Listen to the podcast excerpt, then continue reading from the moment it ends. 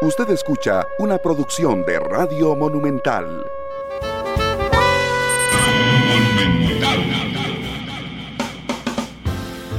La radio de Costa Rica, 2 de la tarde con 4 minutos. Muy buenas tardes, bienvenidos, muchas gracias por estar con nosotros. Yo soy Randall Rivera, les agradezco mucho que nos acompañen en este programa de cierre de semana. Una semana ciertamente más corta porque ni lunes ni martes tuvimos programa. El 1 de agosto teníamos transmisión especial, el 2 de agosto era feriado. Así es que solo miércoles, jueves y viernes. Nos pueden escuchar en vivo en radio, como siempre lo hacen a través de Monumental. Pueden vernos en el Facebook en vivo de Noticias de Noticia Monumental. Pueden además descargar el podcast en los servicios de Spotify y algunos otros. Y eh, pueden vernos esta noche en Canal 2. Don Francisco Antonio Pacheco está conmigo esta tarde. Yo lo invité.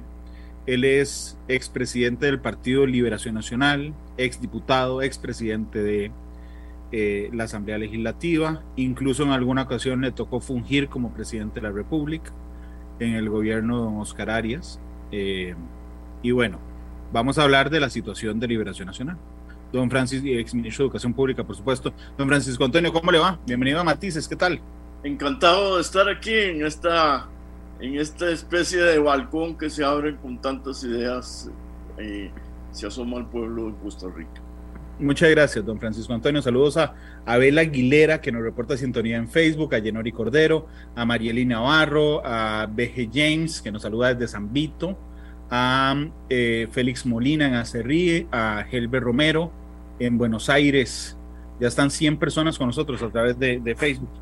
Yo, yo quería pedirle a usted, si me hace el favor, porque digamos, desde afuera uno ve como una evolución de las cosas o una involución, depende como lo quiera ver en Liberación Nacional, es decir, tres campañas políticas perdidas, división interna, digamos, eh, eh, vuelta a los mismos de siempre, algunas figuras políticas que siguen queriendo estar presentes con fines electorales, la renuncia de doña Laura, la renuncia del, comité ejecutivo, la solicitud de algunas figuras, en, el orden en que usted lo ve de adentro, ¿qué es lo que pasó con Liberación Nacional, don Francisco Antonio, en las últimas semanas? Mire, a mí me parece que hay cosas que se van acumulando y que tienen un valor social. Eh, muchas de las cosas que han salido a superficie eh, tienen que ver con lo que en conversaciones privadas, eh, en, chats, muchos liberacionistas opinaban o, bien opinábamos. Eh, yo creo que ha irrumpido también la, la tecnología, las nuevas tecnologías que permiten una comunicación mayor entre la gente y eso mm, me parece a mí que ha hecho que aparezca, aflore una corriente crítica dentro del partido. Ahora, mmm, creo que influyó mucho también la decisión de la expresidenta Chinchilla de separarse del partido, eh, el pronunciamiento que hizo don Oscar Arias, eh, y que me parece que este remesón que podríamos calificar como crisis puede verse también positivamente si es que da pie para una transformación del partido algo que es de interés nacional, porque la gente tiende a verlo como un problema de liberación. Hace poco vi una encuesta em, por ahí que hizo el Partido Liberación y un porcentaje mucho más alto que el de los simpatizantes decía que era importante para el país que existiera el Partido Liberación. Y eso se refleja también en las fracciones, eh, eh, y en muchos aspectos de la vida nacional. Y creo, esto me parece que es muy importante, que en este momento los partidos de oposición adquieren una relevancia especial. Y dentro de los partidos de oposición, Liberación Nacional eh, necesita, eh, o el país necesita que Liberación Nacional tenga una presencia sólida, fuerte. Y eso pasa por arreglar algunos asuntos eh, internos. Sí, la crisis de los partidos políticos es algo que vemos hoy en muchas democracias. y ahorita hablamos de, esa de la importancia de los partidos políticos y del desgaste de los partidos políticos. Sin embargo, a mí me ha parecido curioso eh, lo que ha pasado en Liberación Nacional. La semana pasada yo tuve en, el programa a Antonio Álvarez y eh, fue como, digamos, cuando yo lo invité y me dijo que sí, era como el regreso de él a la vida mediática, pero no a la vida partidaria, porque ya estaba metido ahí. Y en la entrevista me dice que él, va, que él llama a los liberacionistas a dejar de intimidarse por la popularidad del presidente, a salir a criticar las cosas y que va a recorrer al país. Y yo le pregunto si él tiene intenciones electorales, me dice que no va a decir ya que sí, pero tampoco va a decir que no, es decir, no las descarta y dice, mi vida política está muy lejos de terminar.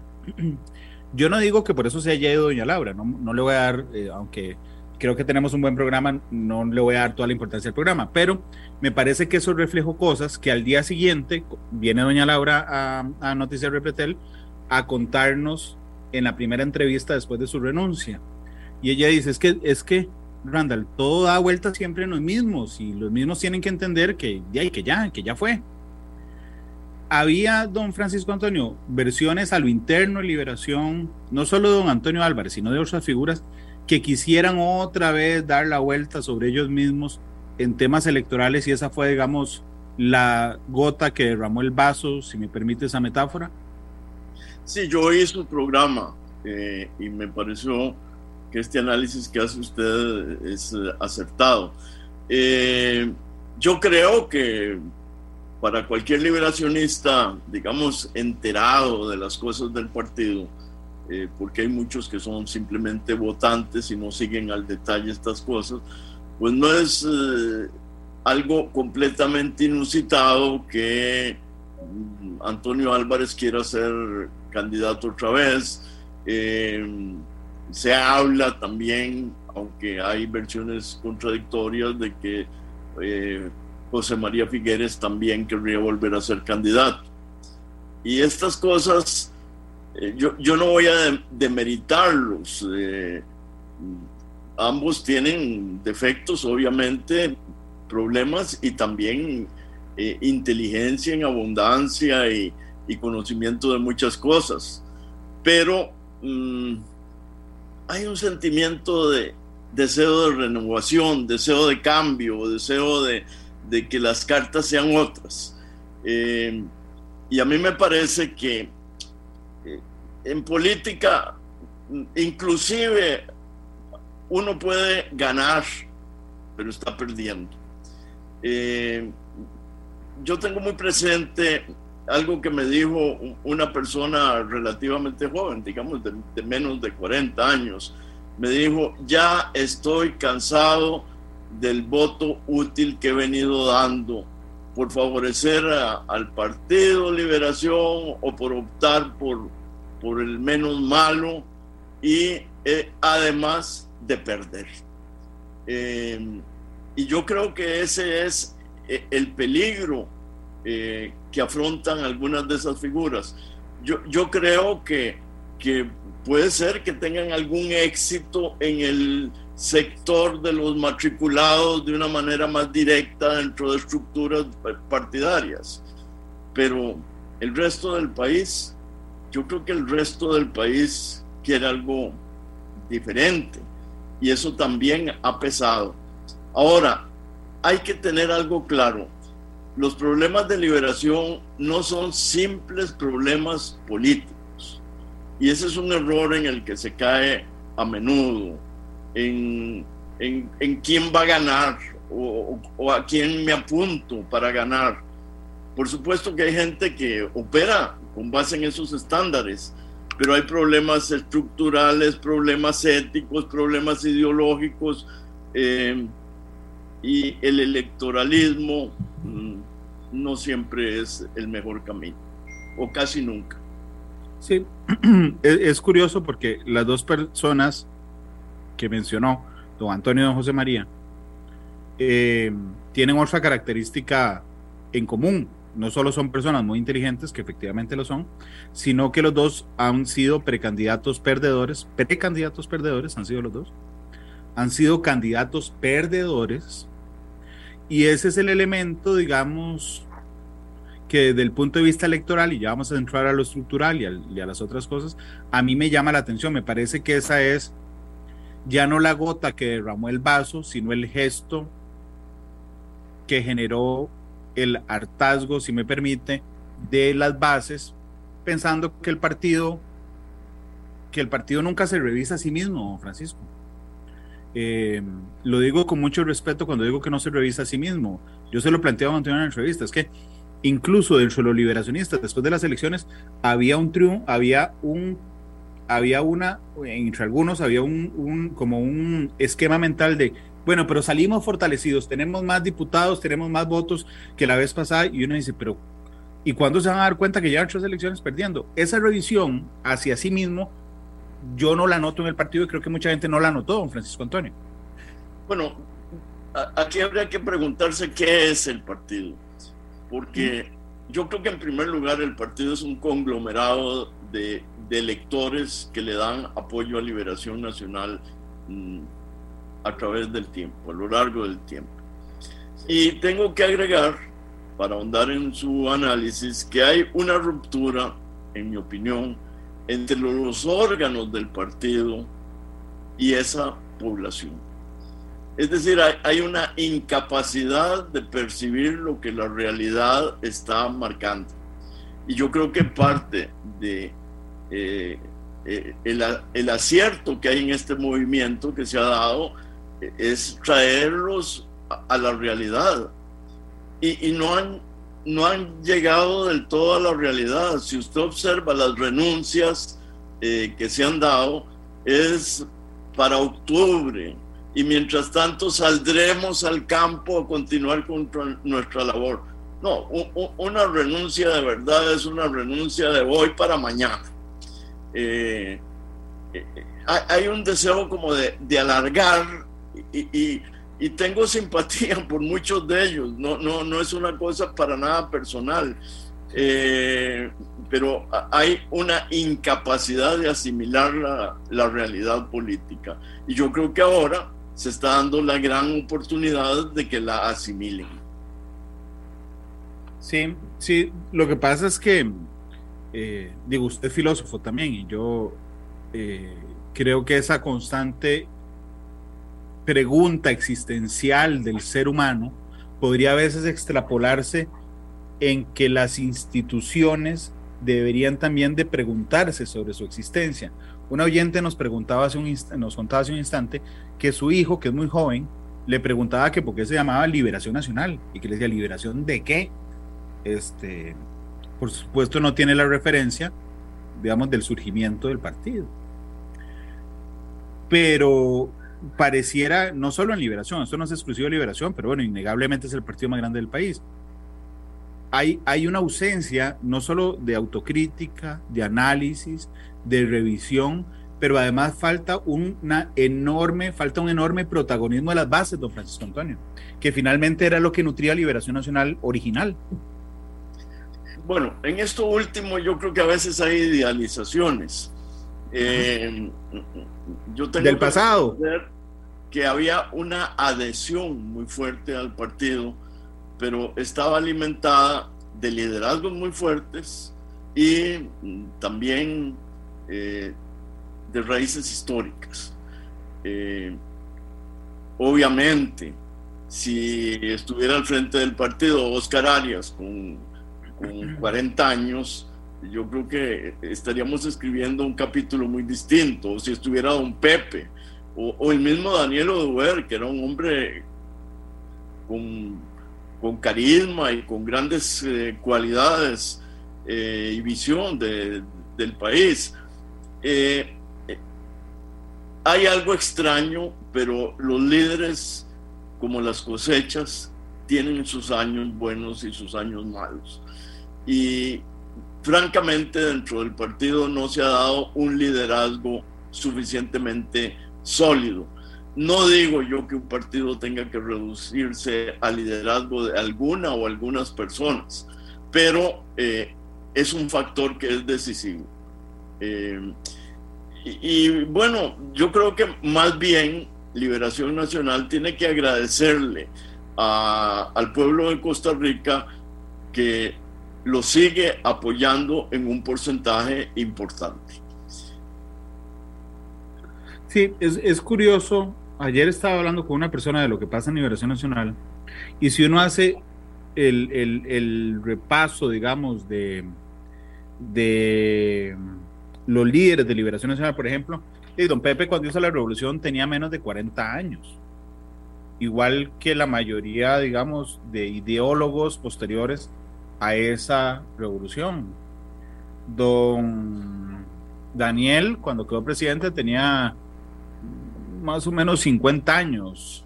Eh, don Oscar en su primera presidencia creo que tenía un poquito más de 40. No, no, no quiero usar la edad, digamos, como un argumento a priori, pero cuando no hay ningún, ningún este, representante de esas edades en el partido, me parece por lo menos una sintomatología interesante, don Francisco Antonio. Hay gente de esas edades que está ocupando eh, o estaba ocupando puestos en el, en el directorio pero nadie lo quería. Y en el comité ejecutivo, eh, eh, Katia Rivera, pues es una mujer, no sé qué edad tiene, pero es una mujer joven. Eh, en fin, este, yo creo que, es una muy buena observación que el partido tiene que tener en cuenta. Pero en, en esto, permítame que haga una observación porque es algo en lo que he pensado mucho. Yo tengo 12 años, creo, de no tener nada que ver protagónicamente con, con el Partido Liberación Nacional, aunque todo el mundo sabe que, que soy liberacionista. Pero eh, hay una cuestión de edades que es teórica. Cuando a mí me preguntan eh, o me dicen, es que no nos abren campo a los jóvenes, yo les cuento mi historia política. Y a mí nadie me abrió campo en el Partido de Liberación Nacional. Ni a Oscar Arias le abrió campo nadie en el Partido de Liberación Nacional. Eh, los líderes, eh, como en el caso de Oscar, o los militantes que, hemos tenido alguna participación, eh, hemos logrado eso muchas veces con esfuerzo, venciendo resistencias. y ahora de pronto hay dos factores. muchos jóvenes esperan que los llamen. No se puede en política esperar a que lo llamen a uno. Eh, la otra cosa es que hay que reconocer que en el país hay cierta posición con relación a los temas cívicos mm, que ha venido a menos. Hoy en día hay muchos jóvenes muy talentosos que en otras épocas hubieran entrado a la política y que hoy en día prefieren eh, otro camino, a veces por materialismo, a veces también por la cantidad de, presiones y ofensas que hay contra los políticos, por el exceso de controles a que se somete a, a los políticos que desempeñan puestos muchas veces sin razón, a las acusaciones, a la búsqueda constante del culpable, todo eso desestimula a la gente. Sí, sí. Pero bueno, le toca al partido, y eso es algo también que, me parece interesante, al partido le toca vivir su su crisis, su renovación, como depende del enfoque en que vea uno esto, en un momento particularmente complicado, don Francisco Antonio. Es decir, cuando son oposición de un gobierno que es tremendamente popular. Cuando digo tremendamente popular, ayer estaba viendo el estudio del Observatorio del Desarrollo de la UCR, y más allá, digamos, que del dato general de que el 76% de las personas apoyan, digamos, a, la labor o le parece buena la labor del presidente Chávez, cuando uno disgrega ese dato, es de los que votaron por él, un 95% creen que está haciendo las cosas bien. De los que no votaron, un 74%. Y de los que no votaron por él, un 61%. E, e, es decir, pareciera que existe, y habrá que ver hasta cuándo llega en el tiempo, una certidumbre de que el gobierno está haciendo las cosas bien. Es un gobierno muy popular y a Liberación le toca vivir su cisma en medio de un gobierno de otro partido que es muy nuevo y que, y que tiene un gran apoyo popular de momento. Francisco Antonio, es un momento complicado para el partido. Es un momento complicado para Costa Rica eh, y por supuesto para el Partido de Liberación Nacional. Eh, vamos a ver, yo no soy quien para hacer un análisis, pero usted tiene los medios para, para hacerlo en otra oportunidad con personas más calificadas, pero las noticias que me llegan sobre el manejo de redes que está teniendo el, el gobierno, no deberíamos decir el gobierno, sino el presidente, porque en realidad el actual gobierno es el presidente el manejo de redes que están haciendo me dicen que es formidable y además que se está invirtiendo mucho dinero en eso.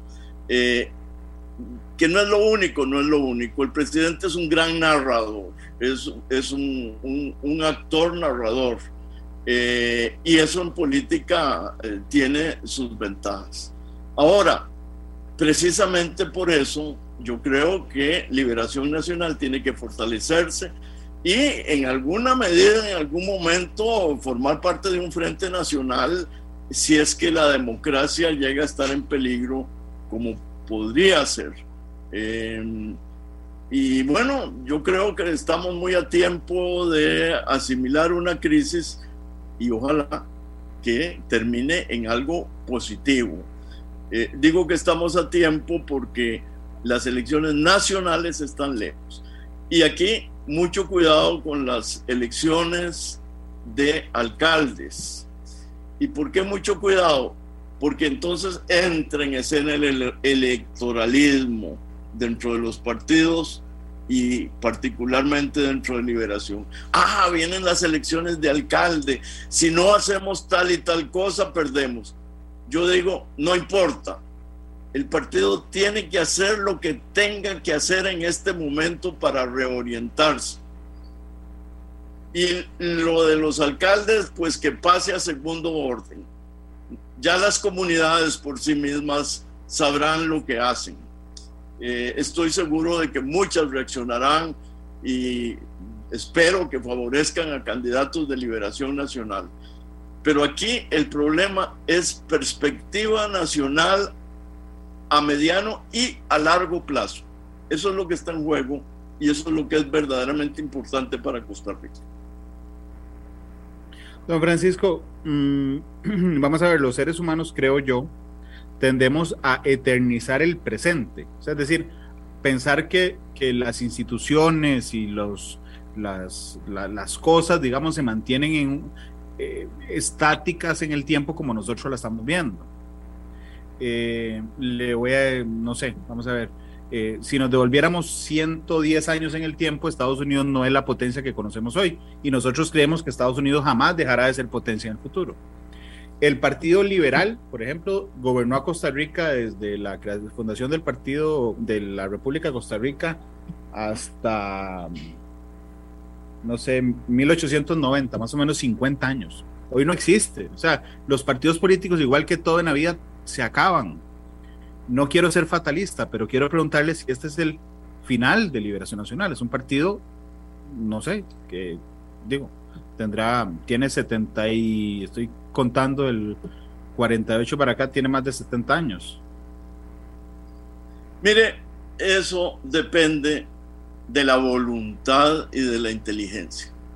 Eh, o bien podemos dejar que el Partido de Liberación Nacional se acabe, se vaya disolviendo y se quede un grupo que cada vez manda más sobre menos, o bien eh, eh, hacemos algo racional eh, que despierte las voluntades, que concite la adhesión de la gente eh, y entonces, pues vamos a prolongarle la vida al Partido Liberación Nacional. Nada es un fin en sí mismo a lo largo de la historia, y usted lo dice muy bien. Eh, ahora mismo en el mundo estamos viendo el renacer de movimientos que recuerdan eh, el fascismo, estamos viendo esquemas que, en Europa que resultan similares a los periodos inmediatamente anteriores a la, a la Segunda Guerra Mundial. Eh, hay, muchas cosas que están en riesgo siempre. Y yo no puedo menos que darle la razón a usted. Todo lo humano puede perecer. Eh, por eso hay que hacer un esfuerzo por salvarlo. Y el primer esfuerzo tienen que hacerlo quienes hoy tienen la autoridad dentro del partido. Ellos tienen que actuar patrióticamente y abrirse y abrir el partido para que pueda haber una renovación interna. Sí, ¿a usted le parece que este tema que ya lo citó de renunciamos, pero nos vamos en octubre y mientras tanto seguimos ocupando tal cosa, es un poco atolillo con el dedo para decirlo muy alotico, don Francisco Antonio? Mm, pues no me parece que sea del todo. Lo que me parece es falta de ese realismo y, el deseo de, seguir vinculado. Eh, me parece que, que deberían hacer un autoanálisis y decirnos, vamos ya, arreglen esto, convoquen de una vez a la Asamblea Nacional para que elija a las personas que crea que debe elegir.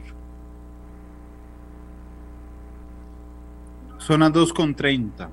Hablemos de, de, la crisis de los partidos, que es una cosa no exclusiva de Costa Rica. Pero además yo, cuando uno analiza, digamos, los buenos resultados en opinión pública del presidente Chávez, eh, yo creo que una de las ventajas que él tiene es su partido, o porque es una estructura que es muy débil realmente, digamos, que tiene cuatro años de formado, pero tiene muy poquito de ser nacional, que nunca había tenido, nunca jamás había tenido un, una persona electa. Eh, en cambio, el resto de presidentes en la historia del país habían sido gente ligada a un partido político, es decir, que de alguna manera también tenía un contrapeso en las decisiones por de dónde venía. El presidente Chávez no la tiene. Y eso me parece que nos pone en relevancia la debilidad de las instituciones políticas partidarias electorales eh, de cara al futuro. Sí, tiene toda la razón, son partidos de un uso, son partidos desechables, alquilables, comprables, eh, y tienen una gran ventaja. Eh, cuando usted oye la, la, crítica ética que se le hace al Partido de Liberación Nacional, y, no, voy a hablar de, de, esos venenos que circulan por las redes, que dice que todos son ratas, ladrones, no sé qué. Eh, esa es la cloaca, la, la, cloaca mayor de la vida política eh, nacional, bueno, y también internacional. Eh, pero fíjese usted que a veces oigo no solo inculpaciones falsas con relación a figuras de liberación nacional, como la trocha, que en lugar de condecorar a doña Laura por haber denunciado que tal vez había cosas irregulares, entonces ahora asocian la trocha como, como algo ilegal a doña Laura Chinchilla. Este, pero mm, vuelvo al centro de mi razonamiento. Eh, cuando un partido tiene más de 70 años y comienzan hacer un repaso de todo lo posiblemente irregular que ocurrió durante esos 70 años, eh, por supuesto que van a aparecer unas cuantas cosas eh, irregulares de importancia y eh, todo eso se le abona al presente. En cambio, si usted fundó el partido ayer, ¿de qué lo van a acusar? De nada, porque no tiene historia, así como no ha hecho nada por el país, pues eh, tampoco se le puede imputar eh, un acto de corrupción, ni mucho menos. Yo creo que es fatal para la política. Ahora, Randall, yo le llamo la atención sobre algún hecho para, para que reflexione o reflexionemos. Hay crisis de los partidos políticos, pero si usted ve la estructura política o de partidaria eh, de la Gran Bretaña permanece. Si usted ve la de Alemania con variantes, permanece. Eh, en Francia es donde ha estado el asunto un poco más inquieto y en Italia como de costumbre. En España, al fin y al cabo, ahí van los, los partidos eh, sobreviviendo. Eh, e, es decir, eh, no se, en Estados Unidos también no se puede decir que eh, la crisis que sufren los partidos, que es de adhesión sobre todo, ya no es tan incondicional la adhesión, no ha llevado a romper como uno de los elementos fundamentales de la vida democrática la existencia de partidos políticos. Eh, yo, yo pienso que, que hace mucha falta educación cívica para aumentar la tolerancia, para aumentar el respeto, para, para entender eh, realmente cuáles son los fenómenos políticos y los defectos reales de los políticos y no los defectos imaginarios. Sí, pero eh, tiene razón usted en el sistema de partidos, incluso en las agrupaciones políticas.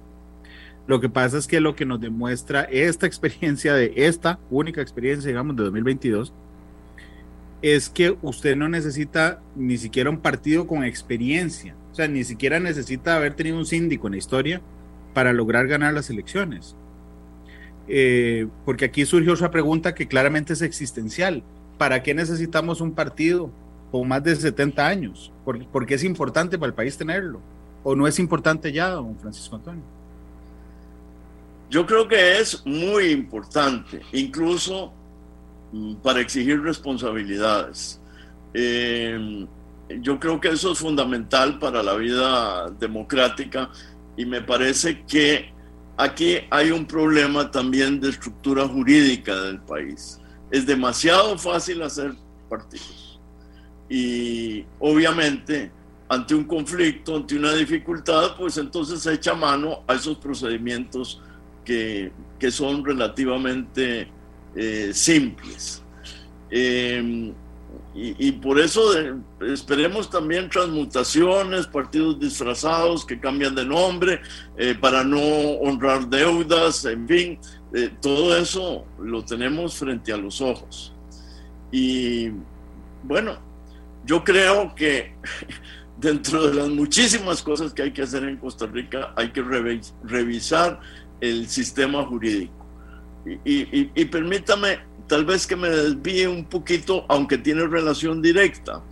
Sí, señor. Eh,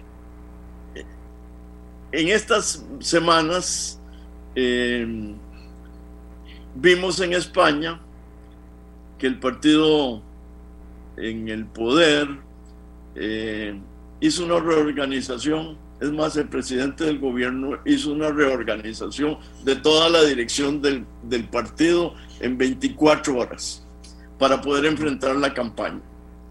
En Costa Rica no se puede quitar al secretario general del partido aunque todo el mundo quiera que se vaya.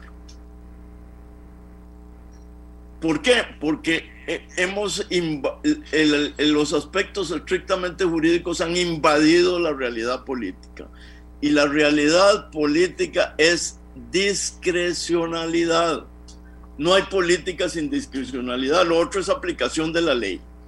Y, para que un país crezca, innove, modifique la realidad social, necesita partidos con discrecionalidad.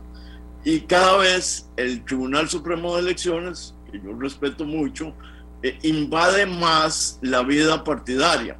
Posiblemente si estuviera aquí un, un magistrado o la magistrada eh, nos diría que es la ley la que los obliga a actuar así. Yo no sé hasta qué punto, porque no he estudiado a fondo el asunto, pero debe revisarse eso. Los partidos políticos tienen que tener campo suficiente para tomar decisiones. No, no puede ser que el tribunal le imponga a un secretario general, no hablo de este en particular que está en liberación ni de ninguno otro, o una secretaria general, eh, que, lo perjudica electoralmente. Eso es un contrasentido de la vida social y política. Y eso hay que arreglarlo. Y eso tienen que arreglarlo los diputados, modificando eh, la legislación. Sí, es muy curioso. Cuando uno le pregunta al Tribunal de Elecciones, cuando uno le pregunta, no, cuando uno ve la dinámica, por ejemplo, de las convenciones internas, el tribunal se mantiene muy al margen, digamos, hay una organización del partido, el partido define cómo hace las cosas. Y con temas tan administrativos, si me lo permite, que tiene también eh, consecuencias electorales, como escoger el secretario general, de, se mete eh, el partido. Ahora bien, yo creo que también a veces, y no es su caso, don Francisco Antonio, a Liberación Nacional le cuesta hablar con claridad. Eh, todo el mundo quería a Gustavo Viales afuera. No es hasta la renuncia de doña Laura, digamos, como que ya ya dice, pero es que ahí está el, secretario general que todos queríamos afuera. O por ejemplo, Katia Rivera cuando anuncia la separación del comité, la, renuncia del comité ejecutivo, dice, lo hablamos todos y lo cita, pero se brinca don Gustavo. Y después dice que votaron todos juntos. Entonces uno no sabe a esta altura si fue que el comité ejecutivo convenció a don Gustavo, que a don Gustavo no le quedó otro, don Gustavo aceptó también la, salida. Entonces me parece que a veces incluso podría hablarse, como usted lo hace, con una mayor transparencia de la crisis que innegablemente les está afectando y que pareciera no todos lo reconocen, don Francisco. Pues a, veces me cuesta un poco mm, darme cuenta de este aspecto que usted está señalando, porque como me muevo en algunos chats de liberacionistas y constantemente habla todo. hablando de, de, algunos de estos temas, a veces yo tiendo a creer que son del dominio general, pero claro. es posible. Sin embargo, yo diría que este movimiento que se está dando en liberación es un movimiento hacia la sinceridad. Y eso es fundamental, porque hoy en día en política la gente a veces aprecia más la sinceridad de lo que combate el error. Y muchas veces prefiere que se le digan, eh, como hay una frase que usa Oscar Arias, no sé si la puedo repetir ahora exactamente, pero que dice que eh, el político debe decir lo que piensa y no lo que el oído espera escuchar, ¿verdad? Eh, y ha habido casos, yo recuerdo, por ejemplo, el día que oí a Oscar Arias siendo precandidato decir que eh, debería abrirse el ICE en la telefonía y la generación eléctrica. Y yo dije, hasta aquí llegó Oscar Arias, dije para mí. Eh, para mi sorpresa, en la próxima encuesta había crecido. Eh, no me refiero a que tenga razón o que no tenga razón, sino a un gesto de sinceridad que se dio eh, más allá del cálculo político. Los cálculos políticos excesivos terminan enredando a quien los hace. Mm, don Francisco Antonio, permítame ir a una pausa. La única que vamos a hacer, nada más le recuerdo que, que, yo siempre le pido al invitado que cierre con una canción para que la vaya pensando. Son las 2.42. Vamos a una pausa comercial. Regresamos con más. Quiero hablar de la estructura de la ética, de la conformación interna del partido y por qué esto los está debilitando de cara a esta crisis. 2.42, vamos a la pausa y regresamos. La radio de Costa Rica, 2.46, don Francisco Antonio Pacheco nos acompaña hoy en el programa. Don Francisco, para usted, ¿cuáles son los retos éticos más importantes que enfrenta el partido en ese momento? A, a mí me parece que cualquier agrupación social crea nexos entre la gente, eh, nexos que van más allá de lo jurídico formal. Y bueno, entonces eh, yo creo que al partido le ha costado eh, desprenderse de algunas de algunos mm, militantes que han caído en conductas inaceptables, a veces con condenas eh, en, ya sea por la Contraloría o por tribunales. Eso me parece que, que ha sido un error producto de esos nexos, a veces también buscando alguna ventaja política. Y yo creo que todo eso se ha sumado para perjudicar. Y creo que es algo de lo que debe eh, ocuparse el partido de manera prioritaria. Eh, yo creo que todos los partidos deben ser muy correctos en todos los aspectos y muy celosos de mantener su prestigio, pero Liberación Nacional mucho más. Mucho más porque mm, tengo la impresión de que a Liberación Nacional se le exige mucho más de lo que se le exige a, otros partidos. Eh, nos dañó mucho algo que debía haber dicho antes y fue el pronunciamiento solemne, ahí estaba yo presente, que hizo Luis Guillermo Solís eh, en el Teatro Melico Salazar, donde señaló más de 20 graves transgresiones social, perdón, éticas hechas por el Partido de Liberación Nacional. De esas veintitantas, cuando se hizo el escrutinio cuidadoso, no resultó una sola que se pudiera mantener como tal. Eh, pero son cosas de efecto que dejan eh, lesionado a un partido sin que lo merezca. Ahora, como lo dije, no es que no se haya cometido errores algún gobernante, etcétera, eh, pero a lo largo de, de, esta cantidad de años, de 70 años, pues es lógico que esas cosas ocurran. Yo creo que el partido debe ser estrictísimo en materia ética. Y cuando escoja candidatos a cualquier puesto, ya sea dentro de la organización o como candidatos a puestos nacionales, debe tener un cuidado extremo.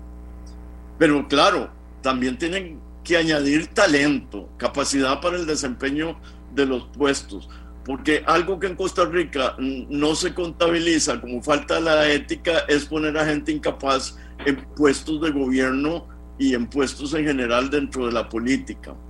Así que me parece que esos asuntos son, son fundamentales. Eh, no sé, eh, si pasara a otro aspecto, como el estructural. El, sí, quería justamente los últimos minutos hablar de lo estructural, don Francisco Antonio. Porque eso es eh, algo que conocen muy bien ustedes adentro de los partidos, pero realmente para el grueso de la población es un tema muy ajeno. Bueno, Liberación ha mantenido, creo, no sé si hay algún otro partido que lo haya mantenido toda la escala de elecciones distritales, eh, cantonales, provinciales, Asamblea Nacional esa especie de cascada que conduce al órgano que tiene el máximo poder, eh, por lo menos formalmente, aunque a veces es dominado por algunos, eh, algunos políticos. Em, eso le da cierta vitalidad al partido, pero también se corre el riesgo de que los intereses verdaderamente nacionales mm, se demeritan porque los órganos y sobre todo la asamblea se convierte en una mera representación de intereses locales y se cae entonces en excesos en ese campo. Debo aclarar algo. Yo creo que un partido político tiene que atender los intereses comunales, pero en un partido político se juntan intereses comunales e intereses nacionales y eso debería pesar en la Asamblea Legislativa. Cuando uno repasa la integración de las fracciones de liberación nacional, se da cuenta de que en el pasado estuvieron integradas por gente brillante, numerosa gente que dejó huella en el país. Cada vez es más difícil porque es una pugna eh, entre si tal cantón se, se queda representado o tal otro queda representado. Y me parece a mí que cada vez se restringe más el movimiento dentro de los partidos. Es, eh, eh, yo estoy, por supuesto, fervientemente con la ideología de género en el sentido de que hay que darle cabida, hay que abrirle campo a las mujeres, pero se ha convertido eso a veces en, en, en no racional. Vea usted, por ejemplo, la segunda vez que yo fui diputado, todas las provincias del país, Liberación Nacional, menos San José, las encabezó con mujeres. Hoy en día no puede hacer eso, porque tiene que ir alternando. Eh, es decir, en lugar de ver el problema un poquito más globalmente, eh, se ponen restricciones eh, que podrían eventualmente ir contra la representación femenina. Pero no es este eh, el problema central. Yo creo que el problema está en la forma de elegir la Asamblea Nacional y de que no se garantice la presencia en los órganos, sobre todo en la fracción, y en la Asamblea Nacional de ciertas personas con una visión de conjunto del país eh, suficiente. 2,53. Don Francisco Antonio, muchas gracias por haberme acompañado hoy en el programa. Bueno, gracias a usted, Randall. Ha sido un gran gusto. Gracias, don Francisco.